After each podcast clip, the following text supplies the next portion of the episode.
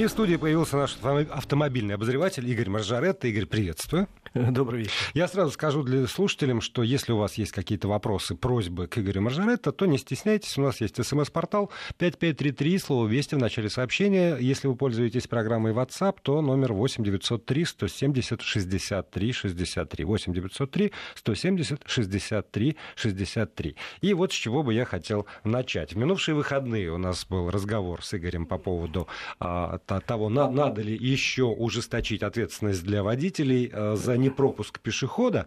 И, а, соответственно, я разговаривал по этому поводу с нашими а, слушателями. И голосовали. И Должен сказать, что без, активно очень голосовали, что приятно. Беспрецедентная активность э, в голосовании в приложении Вести ФМ в ваших смартфонах. И вот окончательные результаты. Ты скажи, сколько человек проголосовали? Ну, почти 7 тысяч. Почти 7 тысяч человек не поленились, проголосовали. Да. Спасибо большое. Что говорит о, о важности, о злободневности и наболевшем, что называется, в этой проблеме. Так вот, в итоге 36,5%, если быть точным, 36,50 62% проголосовали за а, то, чтобы ужесточить ответственность для водителей. И 63,48, соответственно, ну, я там тысячные округляю, десятитысячные, там какие-то вот эти вот, не знаю, какие уже тысячные, 63,48 сотых за то, что прежде всего надо э, как-то воздействовать на пешеходов, ужесточать ответственность за, для них. Поведение пешеходов должно быть разумным. Тут я как раз с глазом народа нашего согласен абсолютно, что э, увлеклись, с одной стороны, тем, что начали защищать э, всеми силами пешеходов. Это нужное, нужное дело, да, они не защищенные, не слабые, э, но с другой другой стороны, некоторые пешеходы почувствовали себя, во-первых, э, бессмертными, э, а во-вторых, э, абсолютными хозяевами на дороге, где все вообще-то по большому счету равны. Ты знаешь, главный рефрен, который звучал, когда звонили водители, в основном звонили они, а, а, фраза была ну, ну, думать же надо, вот это вот история. Думать, думать надо, надо, думать. То есть я пытался сказать, что я к этому призываю последние, не знаю, 15 лет своей работы на радио. Давайте думать по любому поводу. Но водители как раз наставили, что больше всего надо думать, переходя дорогу. Это уже на жизнь влияет и здоровье. Да, так что, в общем, не зря мы подняли эту тему, и надо ее поднимать и дальше. Надо что-то делать с пешеходами. У нас, кстати, будет большая панельная дискуссия по этому поводу э, в России сегодня, в начале следующего месяца. Э, оттуда будут, где будут принимать участие масса интересных людей. Ну, посмотрим. Мнение народа, мнение чиновников. Туда приглашены э, большие очень чиновники и будут там, надо сказать. Может, они придумают, как людей заставить думать. Может, они придумать. Хотя я был бы рад. Я пессимист. Да, ну а теперь давай обратимся к, к текущей повестке дня опять, как, как всегда, у нас, у нас реформируют. И, э, да, и вот на, на что я э, наткнулся, и, в общем, и, и ты с, с этим пришел. Э, реформа автообразования в очередной Слушай, раз. у нас, да, э, очередные предложения по реформе автообразования. О, два предложения буквально за последние дни. Одно из них свежее совсем, разделить, наконец, автообразование для любителей и профессионалов. У нас сейчас просто, э, ты немножко не в этой теме, а я, как вот человек погруженный, могу сказать, что в результате предыдущей реформы и в результате э, появления у нас закона об образовании, в котором забыли, что есть автошколы, и их в последнюю секунду воткнули в профессиональное образование, у нас понятия автолюбитель нету теперь. Теперь все автопрофессионалы, и теперь все получающие права, неважно, блондинка, которая будет ездить только там, я не знаю, в магазин, или условный там немолодой человек, который будет ездить на дачу с грузом, все они проходят, кроме обычных предметов, дополнительно еще профессиональные предметы, типа организации работы такси, логистика, организация грузовых перевозок, устройство двигателей коробок и так далее. В результате стало дольше образование, но теперь дороже. они все дороже, но они все теперь профессионалы, и мы все профессионалы, и формально человек, закончивший автошколу, может тут же идти и устраиваться на работу как водитель. А вот теперь вот поясни мне, как человеку непогруженному,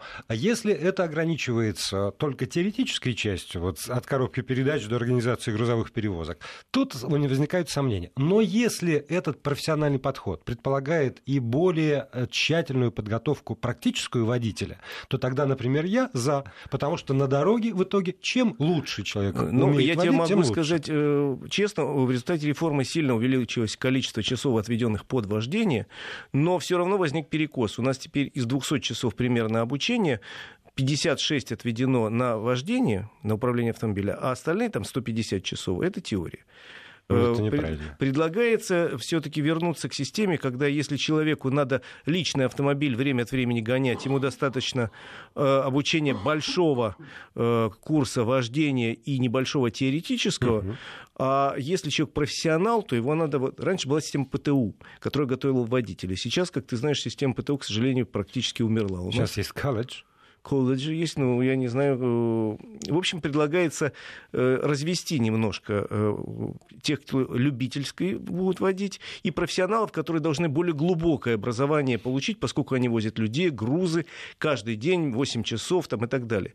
Система кажется, идея кажется мне здравой. Другое дело, что это потребует довольно большой переделки нашего законодательства, в том числе закона об образовании, закона о безопасности, постановлений правительства. Над этим, насколько я знаю, сейчас работает Минтранс, достаточно серьезная. Готовится система ступенчатого профессионального образования, то есть мало получить права, надо еще дополнительный курс пройти, если ты хочешь профессионально управлять автомобилем, и надо э, проходить периодическую систему переподготовки. То есть эта идея, мне кажется, здравая, и надеюсь, что над ней будут работать в разных организациях. Но это же, по, по сути, возврат к той системе, которая была, да, потому что вот когда, я, я помню, мой папенька получал права, там четко было совершенно по категориям, вот это вот только на мотоцикле. Категории а и сейчас существуют. Ну... Категории никто не отменял, просто, еще раз говорю, надо понимать, для чего человек получает права. Большинство все-таки людей получают права для личных э, целей. Да. И, и в жизни... водить там, грузовик с прицепом. Да, да, да. А если уж собираются, тогда надо, наверное, более детально подойти, а не поверхностно галопом по Европам проскакать по организации таксоперевозок. Это первое предложение. А второе, это уже не предложение, а идея, воплощенная в жизнь. Я давно рассказывал, что моя идея, с которой я ношусь, это система а, автообразования в школе, иная, начиная с младших классов, и в старших классах уже автодело. И вот было сообщение из Челябинска, что уже три школы приняли решение в старших классах вернуть автодело. И еще порядка 30 школ в Челябинске этот опыт изучают. И это интересно, потому что там детям предлагается в 10-11 классе, давайте мы вам будем давать автодело, будем вас возить в автошколу на практические занятия, теоретические здесь. Ваши родители, с вашего согласия, если кто хочет, будут доплачивать, потому что вот, собственно, вождение нельзя бесплатно сделать. А теорию будут преподавать да. в рамках бюджета, А в общем, да? да. Э, и, соответственно, получается там что-то порядка 30 тысяч, но они размазываются, можно платить по частям на два года. Э, и сразу примерно 40% учащихся старших классов их родителей сказали, хотим, хотим, хотим. Хотим, конечно, да. Это дело добровольное, колхоз дело добровольное, как известно. Если не хочет ребенок заниматься, ему говорят, ну, ради бога. Ну, а если хочет после 10 класса через некоторое время получить права, по-моему, это классно. Но, с другой стороны, вот такие реликты, как я, например, это, правда, сейчас неприлично. Ну, Ч- почему же нет? Человек в 21 веке, ну, ну, это как базовое образование. Он должен уметь водить автомобиль и разбираться в компьютере. Вот просто, ну, помимо всех, всех прочих знаний, вот, угу. вот это обязательно. Хорошо, умение. не надо разбирать автомат. А, проехали. Да, и оценивать памятники. Тоже проехали. Да. И еще один вопрос. Вот тогда сейчас, а, исходя из реальности, я вызываю такси, приезжает молодой, немолодой человек, не обязательно на желтой машине, иногда на, да, ну... на какой-нибудь, и осуществляет перевозку э, меня, меня в такси с помощью агрегаторов разнообразных. Да. Если будет дифференцированная система обучения, то тогда, скажем, этот молодой человек получает права как автолюбитель. И он уже тогда ни под каким соусом... Вот, вот, вот вопрос очень интересный, как говорят некоторые умные люди. Я тебе расскажу, что происходит сейчас в такси. Значит, остались еще э, такие обломки, крупные таксопарки. Они нанимают людей, проверяют их, и, как правило, в крупных оставшихся немногих таксопарках они проходят дополнительный курс обучения на знание города, подновляют знания прав, проходят практические занятия. Обязательно. Не, не знаю, где ты их нашел, но, наверное, есть. Есть, есть. Верю, есть. Да. В системах агрегаторов, к сожалению, берут всех, кого, кто изъявляет желание. Что это приколочено. Э, все, да, все, да, я могу прийти и сказать, а я хочу. Они смотрят, во, вроде не дурак. Возьмем. То есть э, вот этих бы людей тоже, конечно, подучить. Поэтому ну, вот предлагаемая система подразумевает, что если ты хочешь работать профессионально, пройди дополнительный курс. Могу тебе сказать, что в Германии на законодательство автомобильное, которое ориентируются многие страны, если ты хочешь э, профессионально работать в такси или там где-то на грузоперевозках, ты должен доучиться, пройти дополнительный курс по этой э, по этой категории, на которой хочешь работать, и получить некую лицензию И тогда только ты можешь устроиться. Мы все знаем фильм «Такси» французский. Там же просто жуткая система. Там же живой человек нормальный не может преодолеть это все. Надо быть вот таким вот супергероем. Ну, это фильм «Такси», да. Все-таки э, скорее в такси нужны не супергерои, а профессионалы, просто профессионалы. И чтобы работать в такси на Западе, надо получить специальную лицензию. Ну, во всяком случае, э, посыл вот это, что просто так в такси не устроишься, нужно обязательно да. пройти систему отбора. Там это, это мысль и есть завязка сюжета. Собственно. Есть, безусловно, поэтому еще раз говорю, что я тут поддерживаю вот эту идею э, двумя руками, что, наверное, пора нам прийти к пониманию, что э, есть люди, которые просто ездят из пункта А в пункт Б, нужны э, какие-то навыки, но они не нужны профессиональные.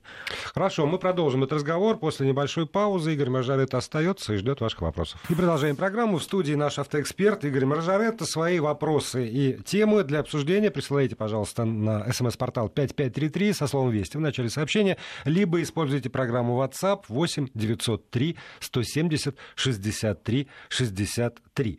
Еще одна тема – это а, всплески нашего рынка и а, видоизменения, которые происходят. Одно время все время обсуждали какие-то новинки, новинки, новинки, потом затихли с этим делом. Теперь вот, по-моему, тренд такой на, на ретро пошел. Ну, в каком смысле на ретро? У нас просто э, рынок все-таки растет последние пять месяцев, и, судя по всему, в результате рынок вырастет по итогам года процентов на 10 а может даже чуть-чуть больше, это, конечно, радует.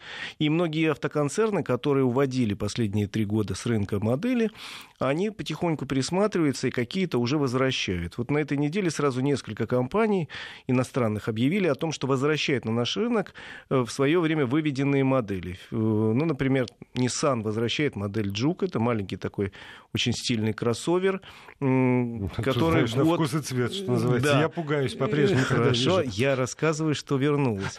Э, второе сообщение, это буквально начало этой недели. Компания Mitsubishi присматривается очень внимательно к ситуации ситуации на рынке и объявила, что они возвращают на рынок э, кроссовер небольшой ASX Э, которые тоже убирали с рынка из-за падения спроса, а теперь спрос возрождается.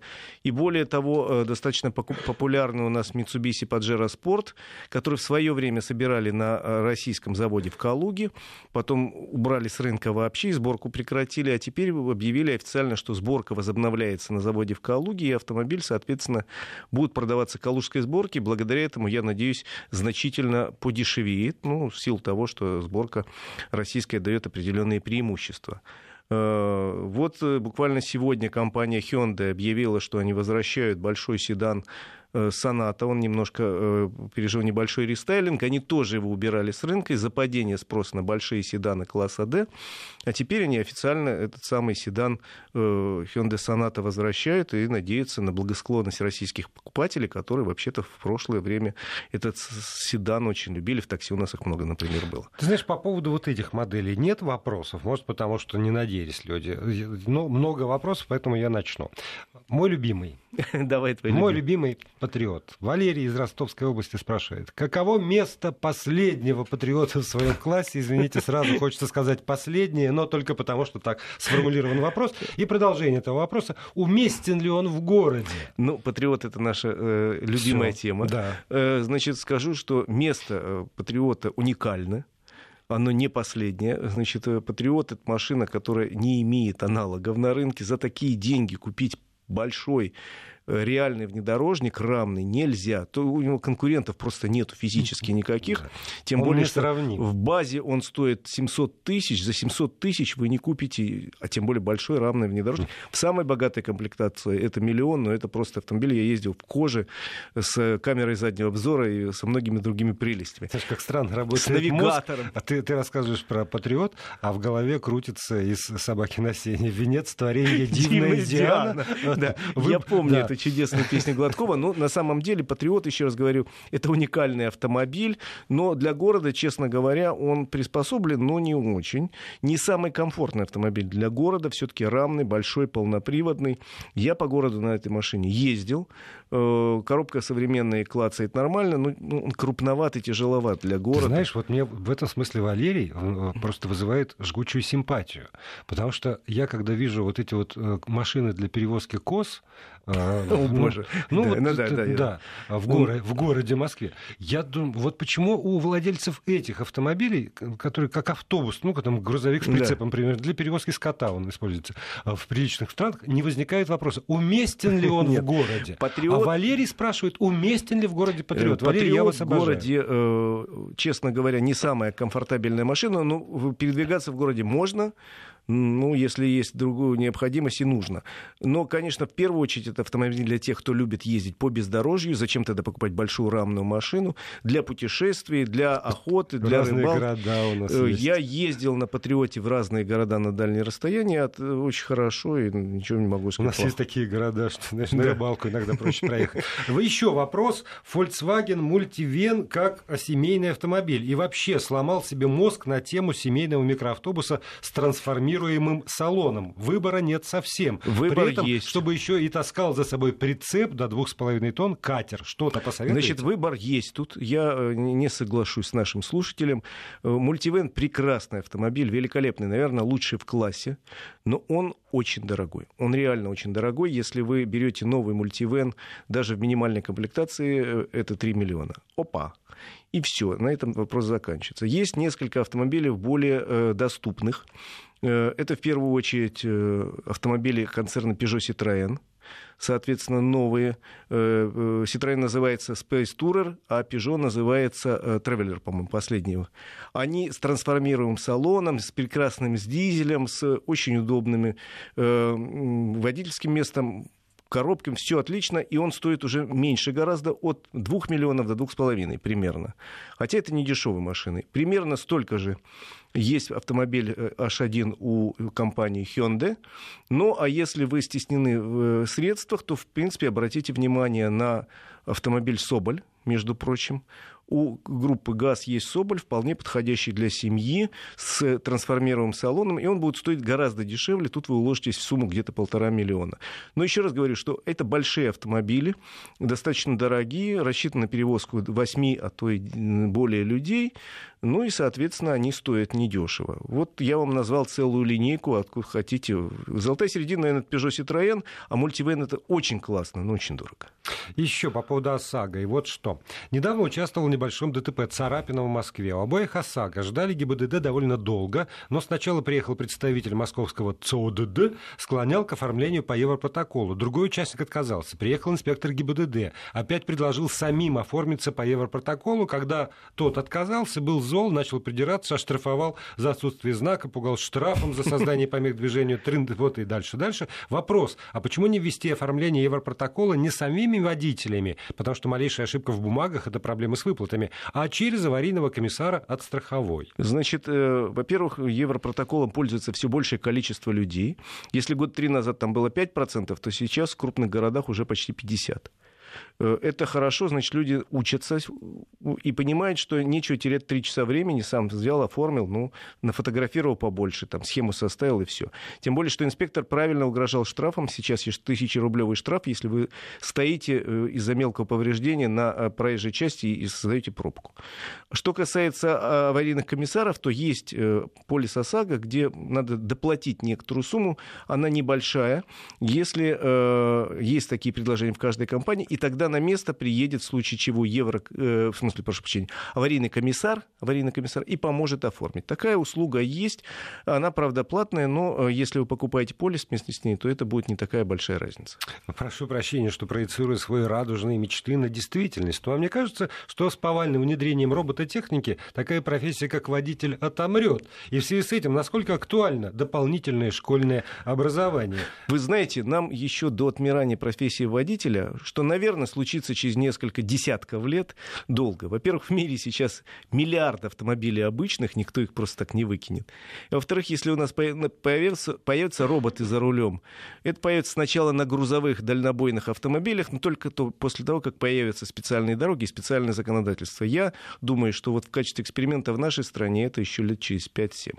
Пока что наши роботы, как мы знаем, могут пожать руку и сказать «Здравствуйте, Владимир Владимирович». И это уже немало. И это немало, но и пока и все практически, что нам продемонстрировали. Спасибо большое. Игорь Маржаретта, как всегда, появится снова в этой студии. Благодарю.